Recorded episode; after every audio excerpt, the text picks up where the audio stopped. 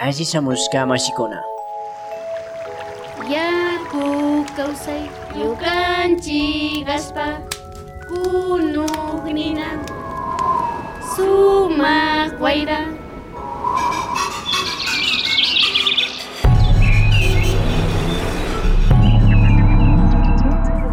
Minga por la Pachamama, una ventanita entre el campo y la ciudad.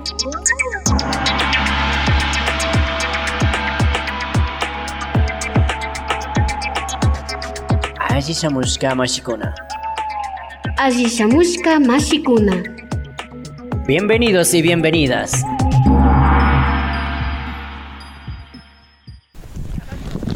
Muy buenos días vecinos, vecinas, caseritos, caseritas de escuchas. Estamos aquí en su programa Minga por la Pachamama, justamente dentro de un espacio que en donde nos reciben muy bien y nos sentimos muy cómodos y se aprende muchísimo. Muy buenos días, Sisa. Muy buenos días, Marce. Sí, estamos en la granja Urcuhuayco, donde hemos aprendido muchas cosas, sobre todo de la agricultura familiar y campesina. Sí, pues está haciendo bastante frío y pues nosotros aquí bien preparados vamos a tener hoy eh, un espacio de diálogo. Vamos a ver cómo le va a usted con estos diálogos. ¿Qué le parece este reto y este desafío de hoy? Está muy bonito el reto. Eh, seguimos trabajando para llegar a todos los caseritos y caseritas de la Minga por la Pachamama. Muy bien, pues y recuerda que nos pueden escribir a la línea minguera 0982 42 0922 en donde usted nos puede enviar mensajes de WhatsApp, mensajes de Telegram y por supuesto los mensajes convencionales. Nosotros estamos atentos y atentas. Sí, y también nos pueden eh, mandar mensajes a través del el Facebook de la Corape y también de la Minga por la Pachamama. Y por supuesto también por Twitter se pueden comunicar a través de arroba Corape Satelital y arroba Minga Pachamama. Recuerda que se transmite por Radio La Tacunga en Cotopaxi. Radio Antena Libre en Esmeraldas. Radio Alfaro en Manabí. Radio Buen Pastor en Loja. Radio Erpe en Chimborazo. Radio Frontera en Tulcán. Radio Irfeyal en Pichincha. Radio Runacunapac en Bolívar. Radio Ideal Tena en El Napo. Radio Sucumbíos en Sucumbíos. Radio Salinerito en Bolívar. Radio La Voz de Guamote en Chimborazo. Y Radio Intac en Imbabura. Así que estamos hoy en este espacio tan bonito y vamos nosotros a aprender hoy día. Mm, bienvenidos, bienvenidas a esta ventanita entre el, el campo, y la, ciudad. ciudad.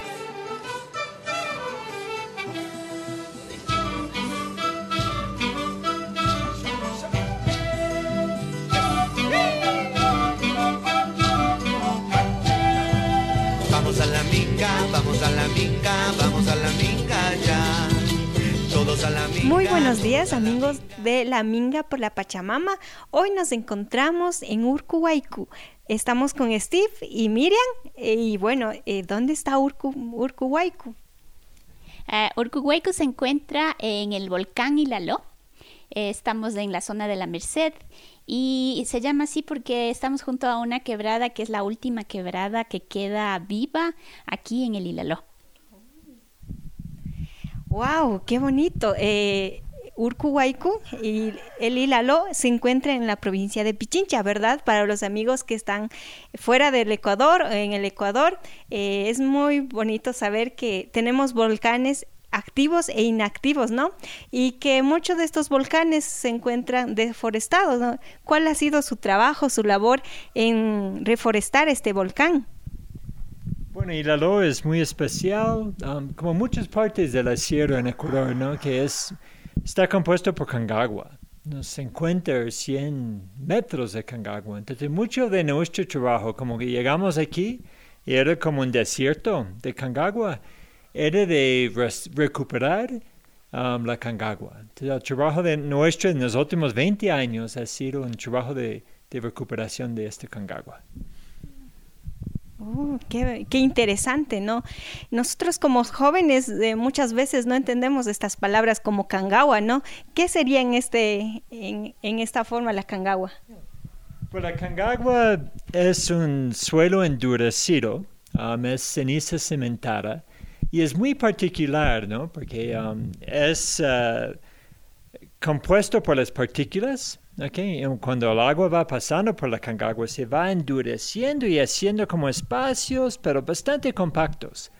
Y el momento, por ejemplo, que yo paso por la Cangagua con un acerón, tiene la particularidad que todo se borra sus partículas originales y se nota que la Cangagua se convierte a un polvo y bastante compacto. Entonces, nuestro trabajo fue romper la Cangagua para drenaje, pero luego dar estructura a este polvo y dar vida a la Cangagua, porque en la Cangagua hay muchos nutrientes, muchos minerales, pero no hay la vida necesaria para que estos minerales puedan llegar a las raíces de las plantas y puede facilitar el crecimiento de las plantas. Entonces es una recuperación de suelos, ¿no? Sí, en realidad em, el suelo, lo que se debería de llamar suelo, eh, sería no tanto la cangagua sola, sino todos los microorganismos que vivirían en la cangagua una vez que les ponemos materia orgánica. Es decir, que la cangagua sola no es realmente un suelo, es simplemente un compuesto, pero si sembramos plantas, por ejemplo, directamente en la cangagua, es eh, muy difícil que crezcan porque es tan duro que las plantas no tienen espacio para crecer sus raíces, van a quedar muy pequeñas y si encuentran la parte más dura de la cangagua ya no crecen más. Entonces, súper importante que esta cangagua se convierta a un suelo y para que eso pase hay que, hay que aplicar muchísima materia orgánica de diferentes formas. La materia orgánica es todo lo que pueden eh, alimentar a microorganismos del suelo. Entonces estamos hablando de los restos de los cultivos, por ejemplo, que se dejen ahí los restos del cultivo, eso va a generar suelo, ¿no? Que se, por ejemplo, se, en la, en la agricultura, en la eh, ganadería, eh, se deja muchísimo el pasto no cortado hasta el fin, sino un poquito alto para que, para que todas las raíces de ese pasto sigan interactuando y generando materia orgánica también y que haya vida. Entonces, cuando hablamos de, suelo, tenemos que pensar en microorganismos y en vida. ¿Sí? Entonces la cangagua es un compuesto que existe en muchos lugares de, eh, nuestra zona andina, ¿sí? Pero eh, para que eso se convierta hacia un suelo y pueda ser productivo, eh, necesitamos que esté incorporado muchísima materia orgánica. Eso es lo que estamos haciendo acá de muchas maneras. Oh, qué bonito. Eh, Urcuhuayco es una granja, ¿verdad? Eh, es una granja ecológica, campesina. ¿Cómo ustedes lo llamarían? ¿Cómo sería? Bueno, es um, sí una, yo diría finca familiar, ¿no? El familiar en el sentido que la mayor parte de la mano de obra viene de la misma familia. Tenemos unas compañeras vecinas que nos ayudan, ¿no? En momentos claves de preparación de suelo, de la cosecha, etc. Um, pero la mayor parte de la finca sí viene de la mano de obra de nosotros mismos. Um, y sí, justo así lo, lo llamamos uh, agroecológica en el sentido que no usamos biocidas. No hay aplicaciones de fertilizantes químicos ni plaguicidas. Um, manejamos todo a lo natural. Entonces, por eso lo llamamos como una granja familiar agroecológica. Y justo uh, tiene esta forma de que, que respecta a la naturaleza y trabaja con la naturaleza en vez de contra la naturaleza qué importante, ¿no? Entender estas diferencias que tiene la granja agroecológica y lo que es la agroecología dentro de Ecuador. Y bueno, para nosotros como jóvenes es muy importante conocer estos términos y este modo de conllevar con la vida y la naturaleza y la agroecología, ¿no?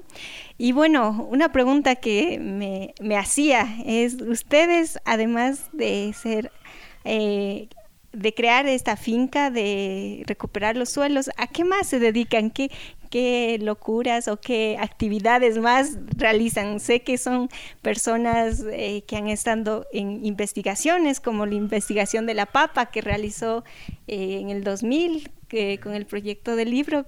¿Cómo ha sido todo esto dentro de Ecuador? ¿Usted de dónde es? ¿De dónde viene? Sí, bueno, tiene bastante que ver con la agroecología todo lo que hemos venido haciendo ha sido aprender un poco de cómo se cultivaba antes. Eh, la agroecología no es una cuestión nueva, no es una práctica nueva. Eh, en realidad, em, antes de la reforma agraria, principalmente en el Ecuador, tú sabes que había una reforma agraria en los años 60 y luego en los años 70 Eh, Antes de esa reforma agraria, prácticamente toda la agricultura en el Ecuador era agroecológica. Es posible que los abuelitos de todos los que estamos aquí hablando hacían agricultura agroecológica porque ellos vivieron antes de la reforma agraria.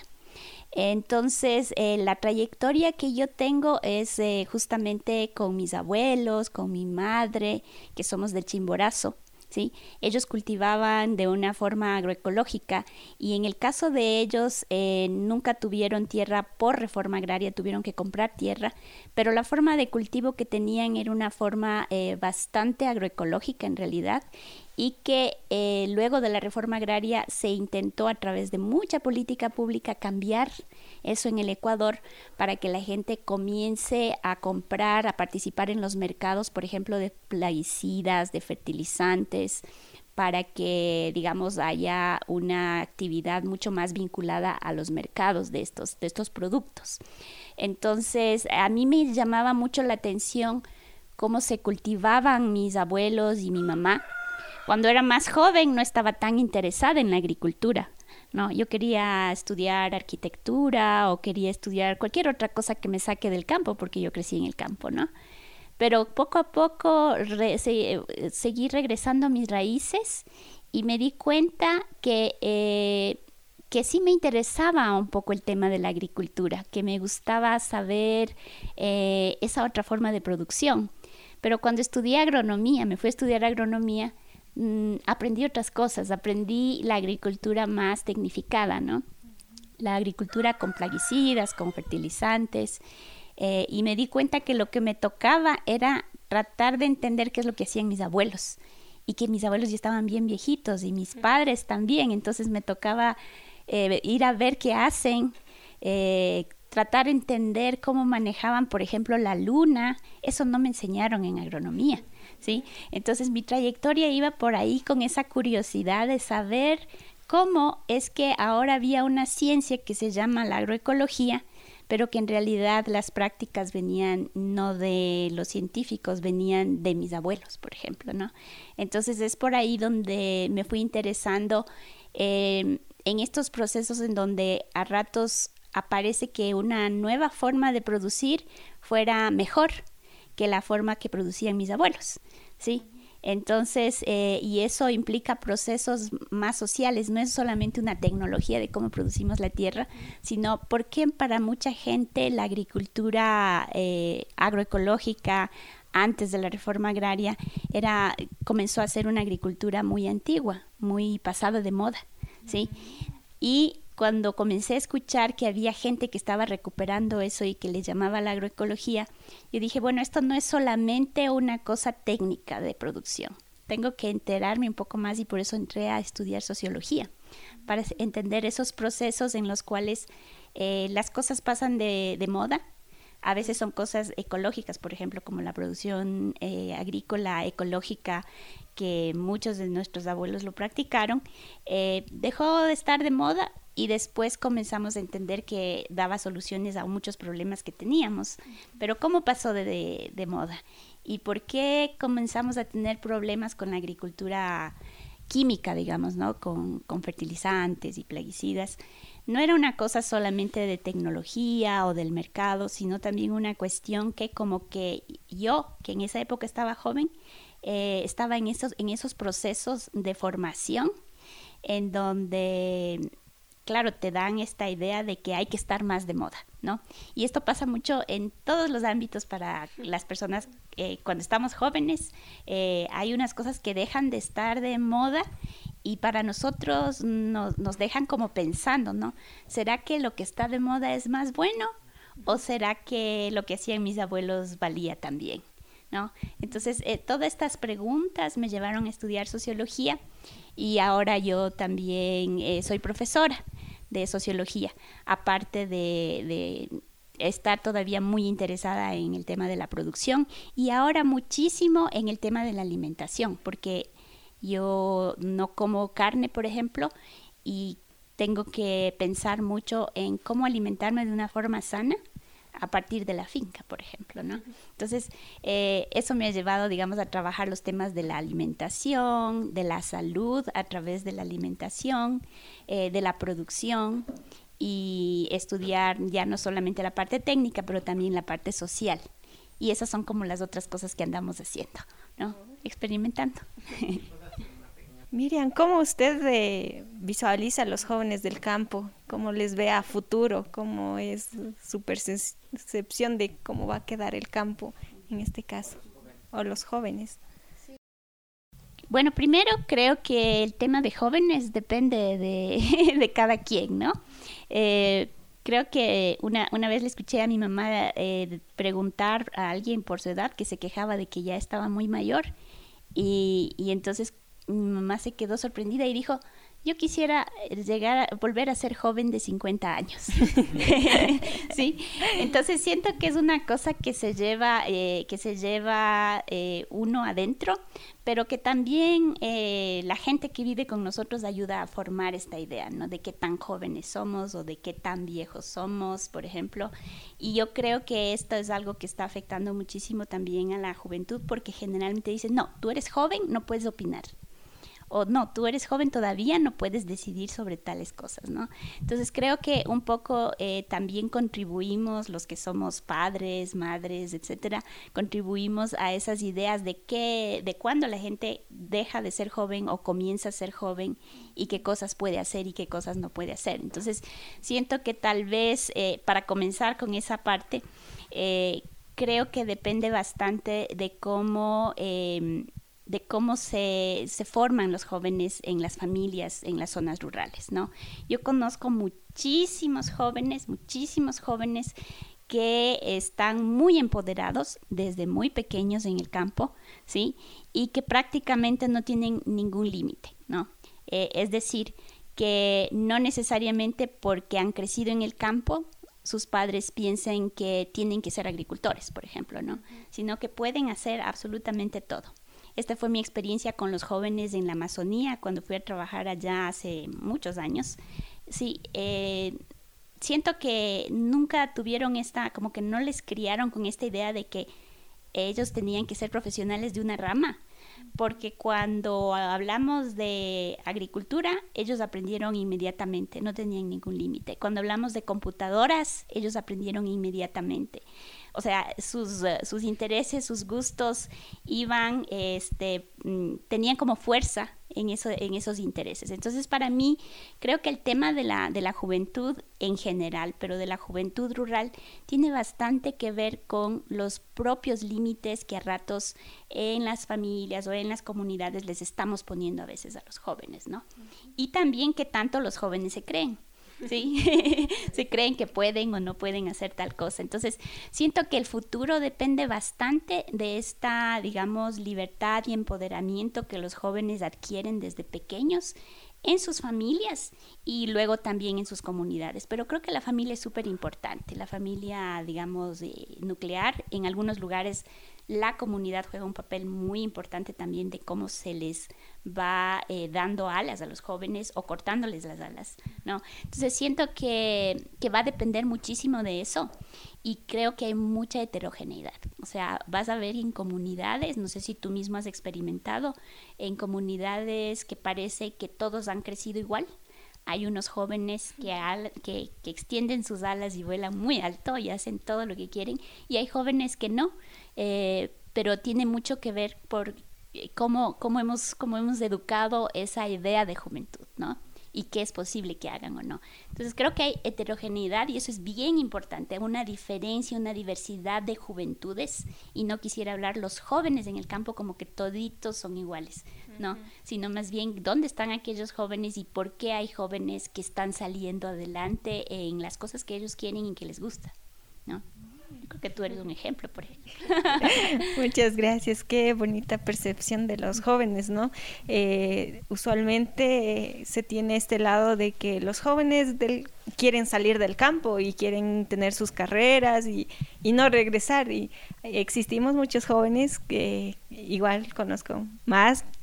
Eh, que quieren regresar ya con quizá las nuevas tecnologías que se llaman y mejor, dar esta mano con, el, con la información, la sabiduría que tienen nuestros abuelos y seguir trabajando ¿no? para un bien común, o al menos de esa forma yo le, lo he percibido. Eh, y bueno, eh, damos paso a Steve. No, hay un tema, um, bueno, me recuerdo también cuando venía al campo, cuando era joven, um, mis ganas al principio era salir de campo. Y era porque donde vivíamos era un lugar muy religioso, um, con poco heterogeneidad, como dice Miriam. Todo el mundo era blanco, uh, mucho racismo. Um, como estas comunidades rurales donde no hay mucha diferencia, ¿no? yo quería ver al mundo. y era joven, ¿no? Y fui a la universidad, comencé a conocer el mundo, después salí a otros países. Y fue chistoso porque para mí, viviendo en, um, en Nicaragua, me recuerdo muy bien, en Centroamérica, que comencé a apreciar mis raíces de campo. Porque me, um, en verdad me mandaron ahí por otra razón, un trabajo de desarmamento durante, después de una guerra, para acompañar a un señor. Pero luego, um, como ya estaba muy avanzado, querían hacer otras cosas. ¿no? Entonces yo digo, bueno, yo sé algo de agricultura. Y justo todos estos jóvenes, en este caso, habían pasado 10 años en la guerra en Nicaragua. Y ahora tenían que volver a la tierra y se habían olvidado todo.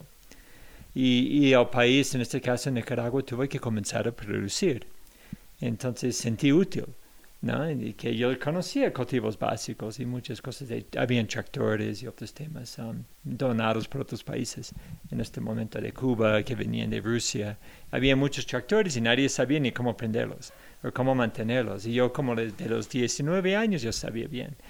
Y entonces podía enseñarle a la gente joven y a la gente mayor.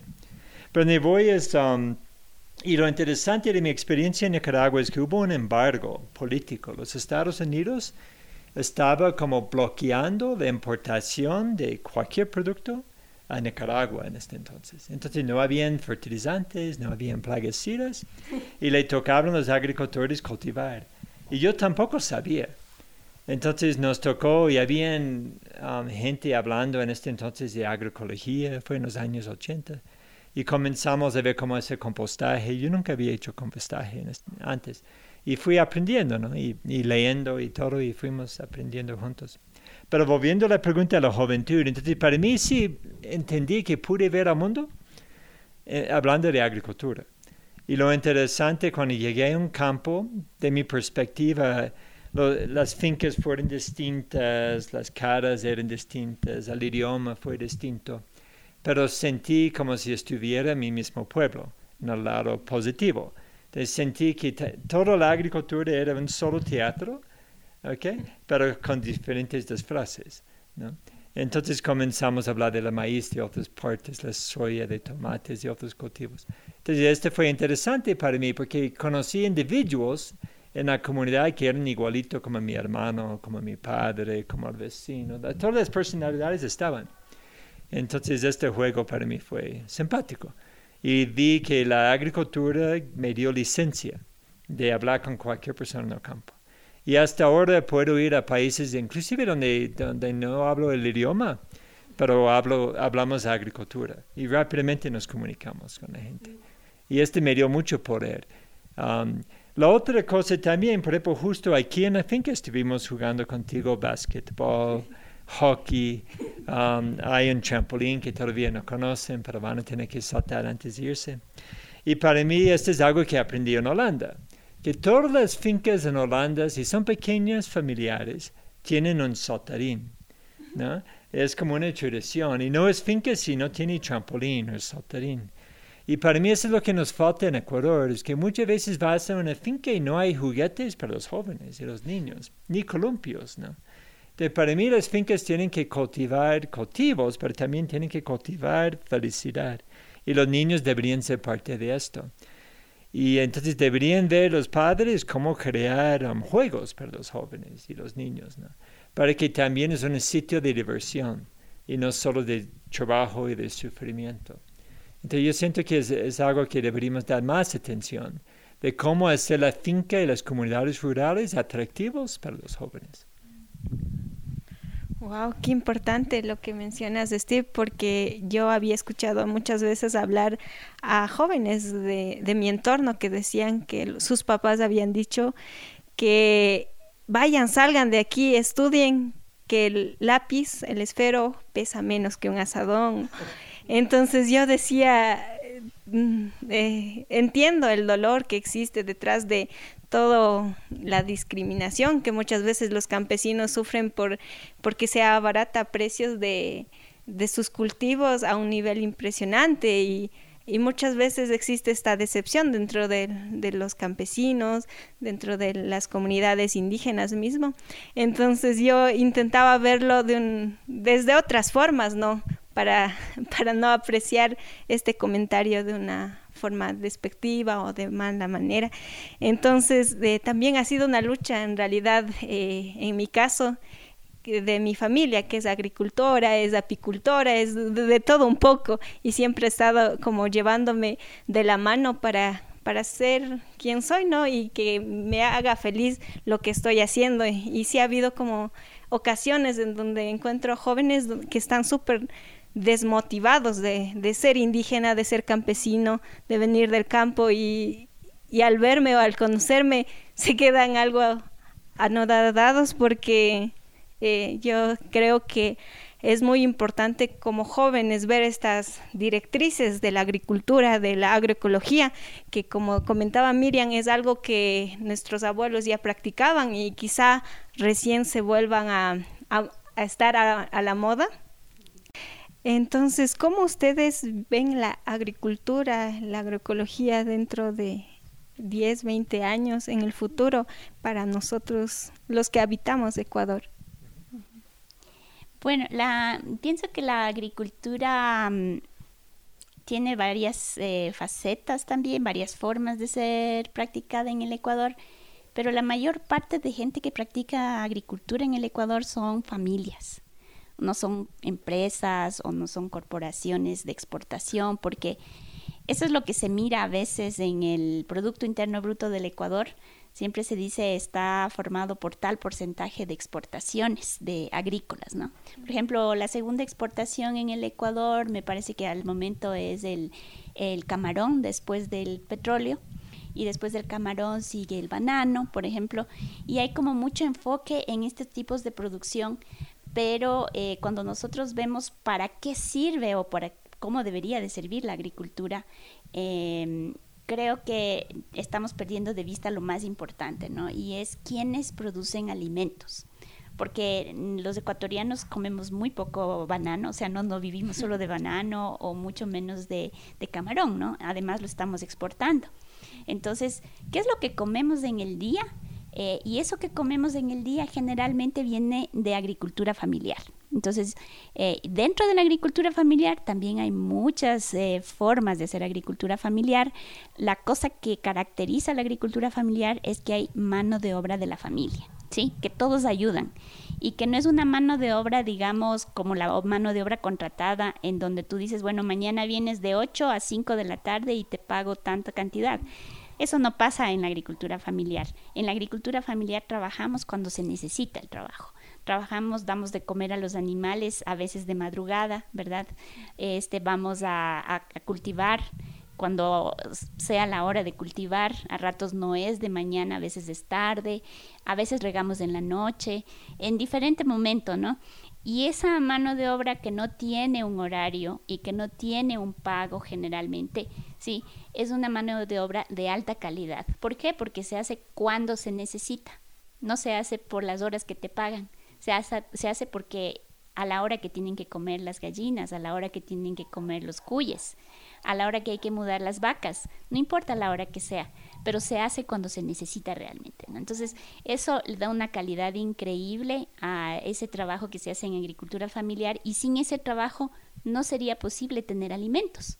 Porque si nos pusiéramos a contar las horas y a ponerles un precio a la mano de obra familiar, a la hija, al hijo, al abuelito, a la mamá, cada vez que ellos dan horas para producir los alimentos, eh, no alcanzaría la plata para pagar.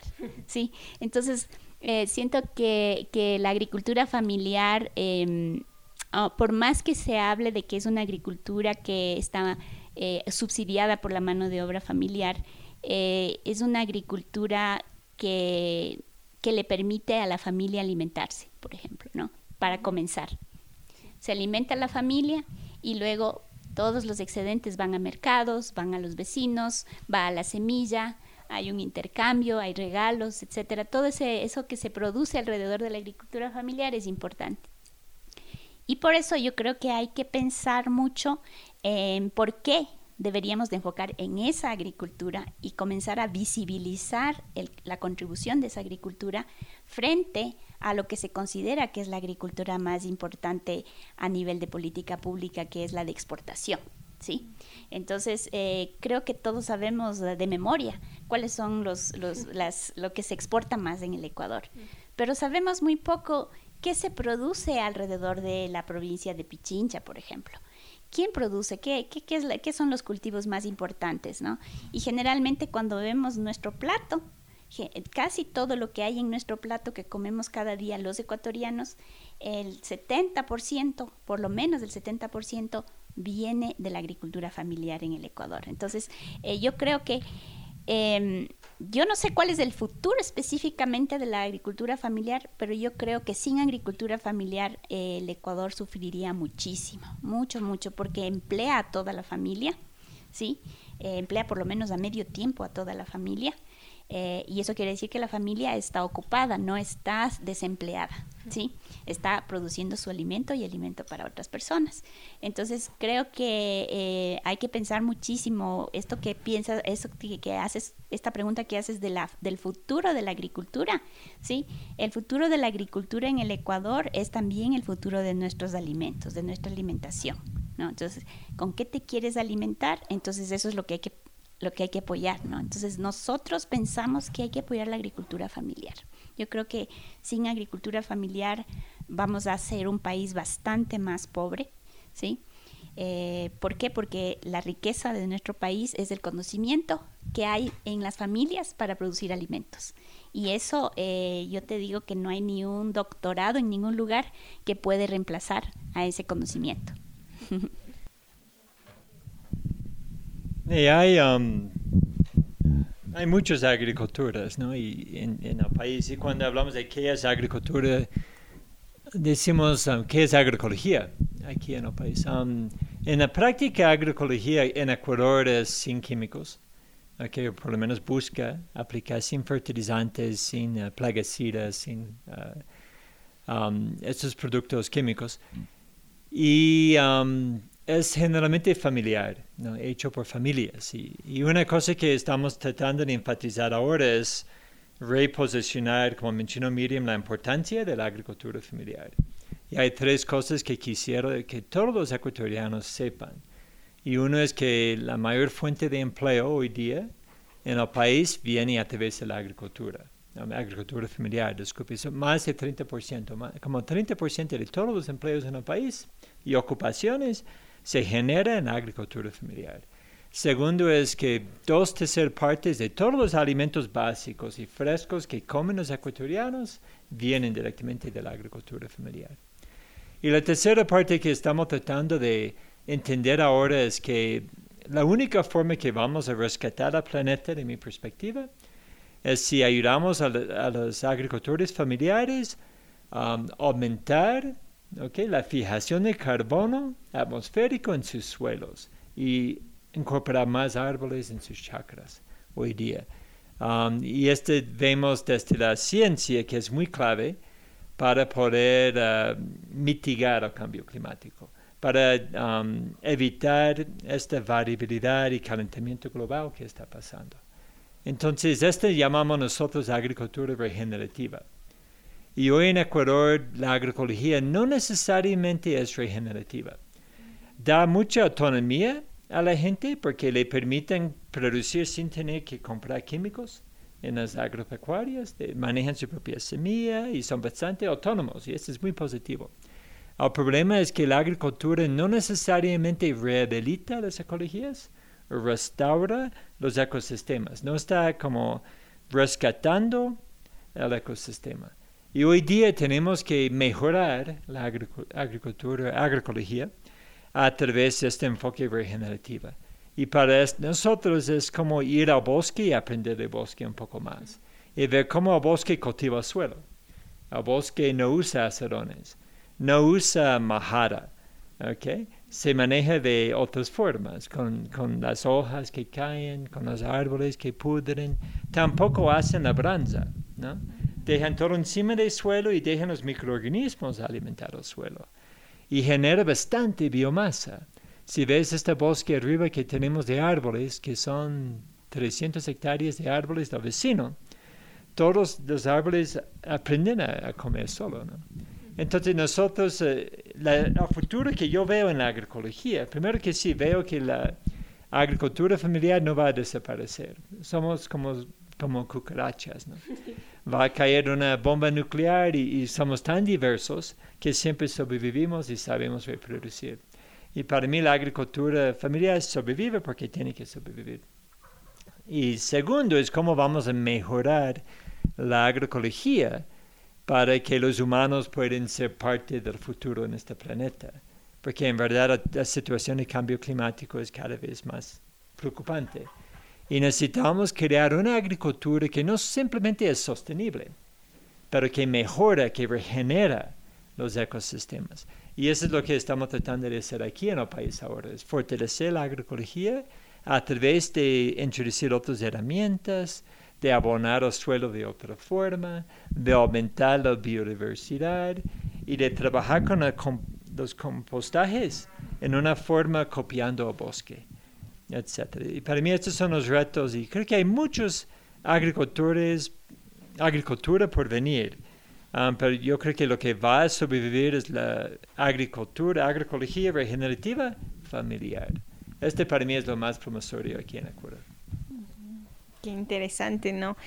Eh, la agricultura regenerativa eh, que se estaba volviendo un modo de subsistencia, ¿no? Dentro de, de Ecuador. Y eso creo que es muy importante impulsar y también retomar, porque como comentaba, eh, como comentaba Miriam, o sea, eh, no es algo que recién se creó, sino que existía, existió. Y bueno, eh, para seguir con esta pequeña conversa, eh, ¿cómo ha sido su, su vivencia aquí en Urcuhuaycu? ¿Con ¿Qué tipo de gente ha llegado? ¿Con, con quiénes han tratado? Eh, bueno, yo quiero comentarte que otra vez tiene bastante que ver con la agricultura y quería hacer énfasis en lo que significa esa palabra, ¿no? Eh, tú ves que es agricultura. ¿sí? Entonces la primera parte sí trata de lo, agrario, de lo agrícola, de, la, de, lo que es producción, ¿verdad? Pero la segunda parte trata de la cultura, ¿sí? Entonces, y yo creo que eso no es ningún accidente. Quien sea que le llamó agricultura sabía muy bien que la cultura era muy importante para las formas de producción. Es decir, aunque uno no piense, eh, no, no se haya puesto a pensar, el idioma es importante para la agricultura, ¿sí? ¿En qué idioma cultivas? ¿No? Es muy importante porque hay cosas, por ejemplo, del quichua que no se pueden traducir al español y tal vez tú me podrás contar después. Hay palabras del quichua que no se pueden traducir al, al español. Se habla de la pachamama, por ejemplo, pero hay muchas otras palabras en quichua que no hay cómo traducirles al español, ¿sí? Y son conceptos de cómo producir. ¿Sí? ¿Quiénes eran los, eh, ahora pues nos vamos a las universidades y sacamos los títulos y ya, ya tenemos título para producir supuestamente, pero los maestros de nuestros abuelos fueron el bosque, fue la naturaleza y ahí aprendieron a ver cómo se manejan difer diferentes capas de cultivos, trataron, como dice Steve, de, de copiar el bosque, de copiar los bosques que estaban al lado y decir cómo podemos producir de esa manera para que no se nos acabe nunca el suelo, por ejemplo, ¿no? ¿Cómo hacemos para que no, no, no, no se acabe eso? Entonces la naturaleza era como la, la maestra, ¿no? Entonces eh, yo siento que, que eso tiene bastante que ver con la gente con la que nos vamos rodeando, ¿verdad? Porque depende de cómo tú haces la, cómo produces los alimentos, cómo ves a la tierra con la, en la que estás viviendo, ¿sí? Eh, también tienes una cultura, ¿sí? Entonces hay como una relación directa entre qué idioma hablas, cómo tú te vistes, eh, cómo te relacionas con tus abuelos, con tus viejos, con tus hermanos, con los primos, cuál es la relación en la comunidad. Eso va marcando también cómo se hace agricultura. Hay algunas cosas, por ejemplo, Steve decía, eh, necesitamos hacer algunas formas de producción en donde no haya mucha remoción de suelo, pero hay, por ejemplo, unas técnicas como el, el guacho rosado, es una técnica de producción de papa con muy poca remoción de suelo, pero requiere mucha mano de obra. Entonces, y para que exista esa técnica que es más ecológica eh, y que está probado que es más productivo, que tiene menos plagas, etcétera, necesitas una comunidad muchas veces que haga la minga, ¿verdad? Entonces, eh, no es fácil pensar en una agricultura de un tipo sin pensar la cultura que le acompaña. ¿sí?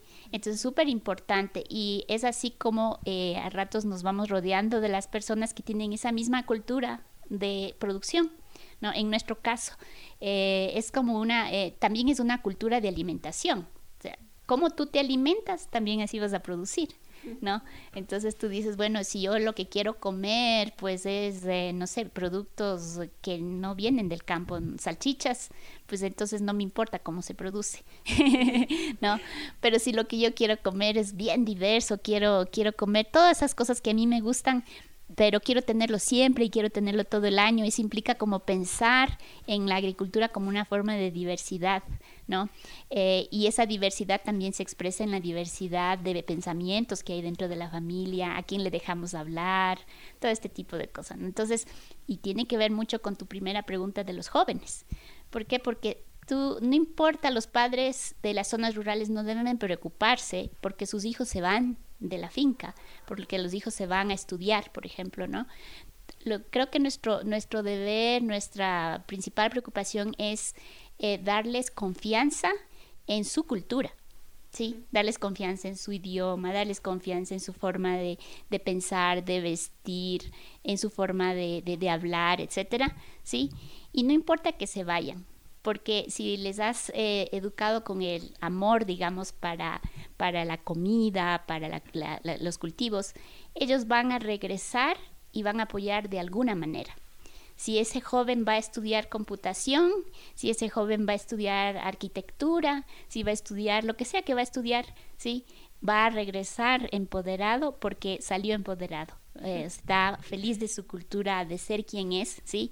Y desde el lugar donde esté va a poder aportar a, digamos, no solamente a la agricultura, sino a la cultura, digamos, de la zona, ¿no? Eh, va a llegar, digamos, con más y no con menos, ¿no? Entonces, eh, eso es lo que pasa. Aquí recibimos muchísima gente que está interesada en, por ejemplo, saber qué hacen porque ya no tienen agua de riego se secó el agua de riego en las zonas donde estaban, ya no llueve lo mismo que llovía antes, y el suelo ya no produce, porque sin agua no hay producción. En esta finca no tenemos agua tampoco de riego. Entonces cosechamos agua de los techos, juntamos el agua de los techos, tenemos un sistema de riego que es por gotas, de goteo. Entonces mucha gente viene aquí buscando esas, esas eh, ideas, ¿no? Porque no es que viene la gente a copiar lo que hacemos, mucha gente viene y dice, ¿cómo, qué estarán haciendo aquí para poder producir sin agua? Se llevan esas ideas y tratan de ver qué hacen, cómo aplican esas ideas a su lugar, ¿no? Entonces eh, estamos siempre llenos de visitas, ahora por el COVID menos, pero hemos recibido eh, a veces buses de personas que vienen interesadísimas porque cada vez tienen menos agua, por ejemplo, ¿no? Y una agricultura regenerativa sostiene el agua, sostiene la humedad.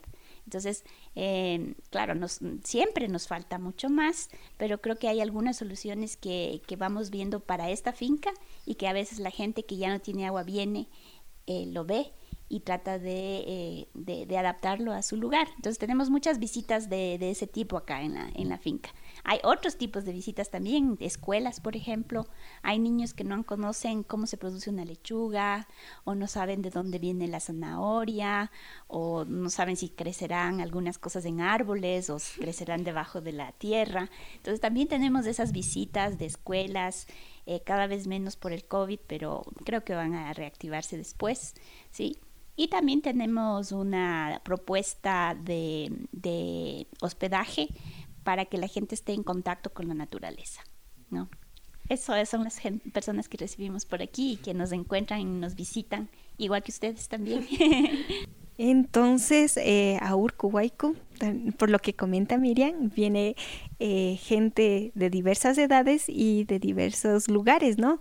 ¿Y cuál es su visión o qué mensaje les daría a los jóvenes eh, los desafíos para conservar el agua, para conservar los suelos, la agrobiodiversidad que existe en Ecuador? No somos un pueblo muy diverso, tenemos tantos pueblos y nacionalidades dentro de Ecuador y muchos de ellos tienen sistemas o técnicas que conservan. Por ejemplo, eh, mi abuelita me comentaba que que antes, eh, cuando ella era niña, cinco años más o menos, que las machuas, las papas y las ocas crecían del porte del, del brazo, me decía así, eran unas papas enormes. Y yo recuerdo haber leído en alguna parte que, que el austro, que Cañar, de donde yo soy, es, era antiguamente el granero del austro. Y yo me preguntaba cómo, cómo se desarrollaría todo, para que crezca tan grande y sin agrotóxicos y sin tantas de estas cosas que actualmente en la agricultura convencional se pone, ¿no? Y yo mm, leyendo, investigando, escuchándoles a ustedes, eh, ahora comprendo cómo, cómo se, se realizaba este método de, de conservar y ahora eh, nos hemos enfocado en otras cosas y se ha ido decayendo la agricultura, ¿no? Eh, y bueno, ¿cómo, ¿cuál sería el desafío como jóvenes, como ciudadanos de que habitamos en este planeta y en este caso en Ecuador? Bueno, hay, ¿qué diría, no? En términos de mensajes, ¿no? Tal vez un mensaje. Muchos de los jóvenes hoy día les veo bastante confundidos, ¿no? Am, sobre todo el exceso de información que tienen. Es como una paradoja, ¿no? Porque tienen más y más información, pero saben menos y menos. Y este vemos cuando vienen aquí, hay muchos jóvenes que vienen a acampar aquí y no, nunca han tenido, no pueden inclusive caminar en desnivel. ¿no? Se caen en esas sequías y no pueden prender fuego. ¿no? Y cosas muy básicas. um, no saben de dónde viene la comida, como les dijo Miriam. ¿no?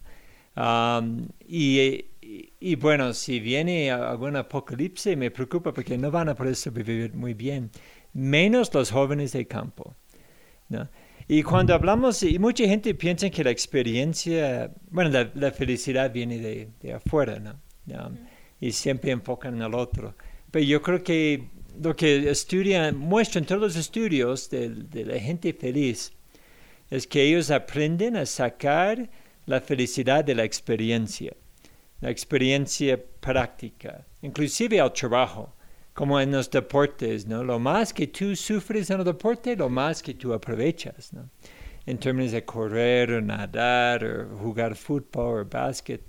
Es muy importante el tema del sufrimiento, de la práctica y de correr y impulsarte. Yo creo que la agricultura es algo parecido. Tenemos que buscar esta, en inglés lo llamamos como fitness, ¿no? Por eso no hablamos de cómo sostener la finca. La finca tiene que estar como un atleta, atleta cada vez más y más sano, ¿no? Entonces, esta es como la búsqueda de la condición de la finca. Um, y toda esta experiencia que tú ganas en la práctica, igual como los deportes. Y la vida es así, la gente se hace feliz con profundidad de experiencia. Y esto es lo que no logramos en el Internet. Yo no, no estoy contra el Internet, pero estoy contra que mi hija esté en el Internet 12 horas al día.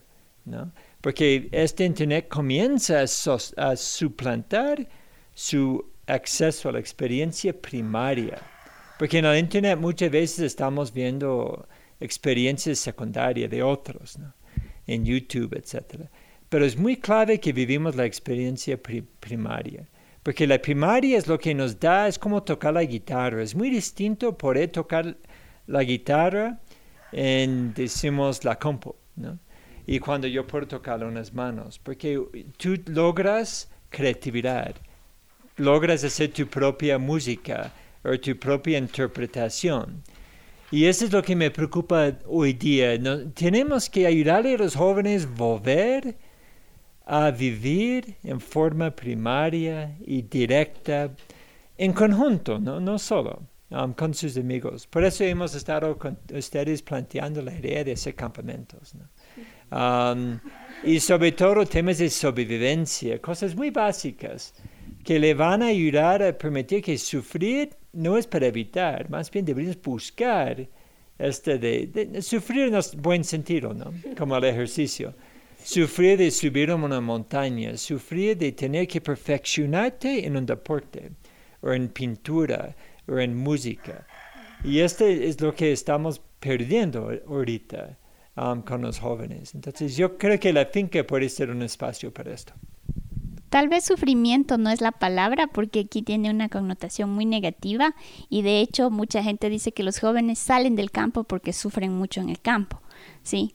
Entonces, eh, y quizás ah, hay que darle como la vuelta a la palabra, porque yo sé que tú hablas inglés, eh, no sé cómo se podría decir en quichua, pero es como eh, este tema de lo que tú explicabas, ¿no? Cómo estar mejor, cómo sentirte mejor y trabajar en cómo sentirte mejor. ¿no? Todo el tiempo. Quizás eso, más que decir, bueno, chicos, están hechos para sufrir, es como, están hechos para gozar, pero gozar no significa no hacer nada. Sí, gozar significa aceptar un montón de retos y eh, superar esos retos. Ahí te sientes feliz. Cada vez que has superado un reto, yo no sé si, si no sabías un idioma, ahora lo hablas, ese es un reto, ¿no? Eh, y, eso implicó este, aceptar ese reto y trabajar muchísimo para, para sentir que ahora ya puedes hablar ese otro idioma, ¿no? O que ahora ya puedes hacer tal otra cosa. Entonces creo que eso solamente porque en nuestra cultura sí el sufrimiento se ve como muy negativo y yo sé que en otros lados lo hablan positivamente. El origen de, de, sufrir, ¿no? Significa encontrar la vida. Um, y, y sí, yo creo que por alguna razón hemos dado, mostrado que encontrar tu propia vida es algo malo, ¿no? Y, y sí, estoy de acuerdo que sufrir también puede significar que no aprendes nada que sales más flaco que entras. Que, que um, entonces sí, tiene que ser una forma de encontrar la vida donde tú creces y tú empoderas, como tú mencionaste antes. ¿no? Um, pero donde voy es que tiene que ser primaria, no, no puede estar um, intermediada por el Internet o por el YouTube. Um, YouTube te puede dar ideas, puedes aprender ciertas cosas, pero luego tienes que ponerlo en práctica. Entonces, no sé si hay algo en Quichua, por ejemplo, que explica esto de, de búsqueda de vida, de experiencia de vida, de encuentro de la realidad. ¿no? Pero alguna palabra como el concepto de suma cosa, que significa como cuidar la semilla de la vida, ¿no? Um, que es otra cosa, ¿no? La mamá de Miriam, una vez estuvimos hablando de esto y estaba riéndonos, riéndose, porque todos estuvimos hablando de desarrollo, como si fuera progreso, y que el progreso está hacia afuera, etc. Y, la idea de suma cosa que yo entendí, por ejemplo, es cuando nace un bebé y lo pegas en la nalga y grita. Este es como encontrar la vida, ¿no? Y, y la noción es que la vida no está en el futuro, está en cuidar la capacidad de sentir la vida, como el grito de este niño. y cuando tú tienes 50 años, tienes la misma capacidad de sentir, como, etc. Y, lo que pasa es con el tiempo, escuchamos tanta, tanta bulla que, que sentimos la capacidad de sentir, okay? de, de apreciar la naturaleza, de apreciar la vista de un volcán. Entonces todo debería sentirse como si fuera la primera vez, pero por toda la vida. Y este es lo, difícil de la vida. Para mí el reto no es progresar, es quedar lo mismo. Quedar como esta capacidad de sentir que tú tuviste el primer momento de tu vida. Esta um, apertura de experiencia y no cerrarte a las cosas. Y este yo siento que el Internet no nos va a enseñar. Um, entonces tenemos que ver esta experiencia primaria donde te pones un poco vulnerable y donde tú sientes algo que nunca has sentido que sea en la misma trabajo, en la finca o lo que sea.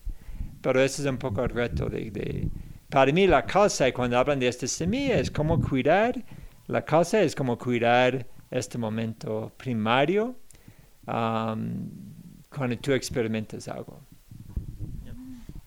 En quichua sería allí ruray, allí a- allí causay y allí munay, eh, allí ushay, que sería un, un- un buen trabajo. O sea, no, no se puede traducir en realidad, es un, es un sentido, un modo de, de- de ver la vida, porque es, eh, es, como dice Steve y como dice Miriam, un, un anhelo, un, un esfuerzo por eh, tú intentar ser mejor cada día y que eso esté eh, pues eh, en conjunto con tu ayu, que en este caso sería la familia, ir mejorando dentro de lo que somos.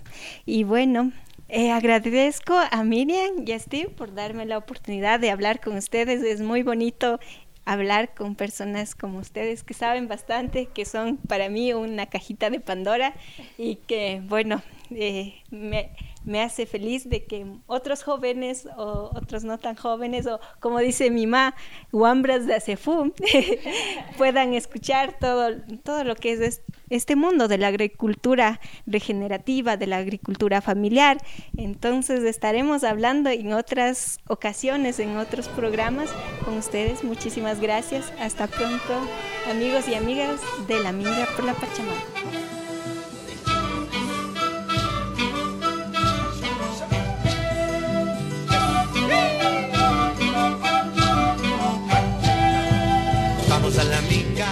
Muy bien, pues Isa, en este espacio tan bonito, con tremendo diálogo, ¿cómo se sintió?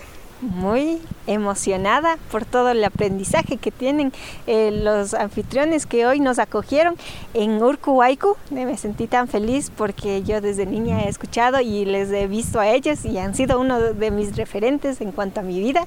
Entonces estoy muy emocionada y motivada a seguir trabajando y a seguir aprendiendo también, ¿no? Ajá.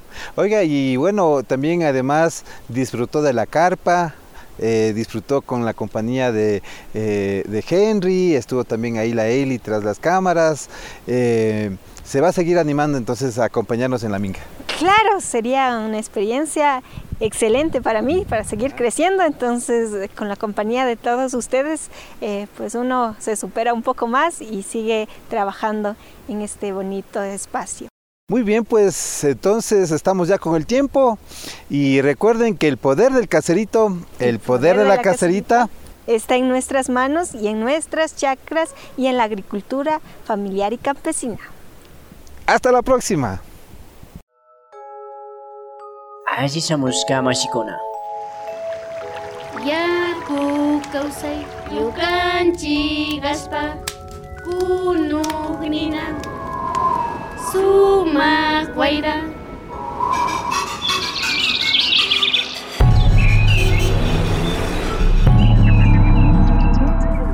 Minga por la Pachamama, una ventanita entre el campo y la ciudad.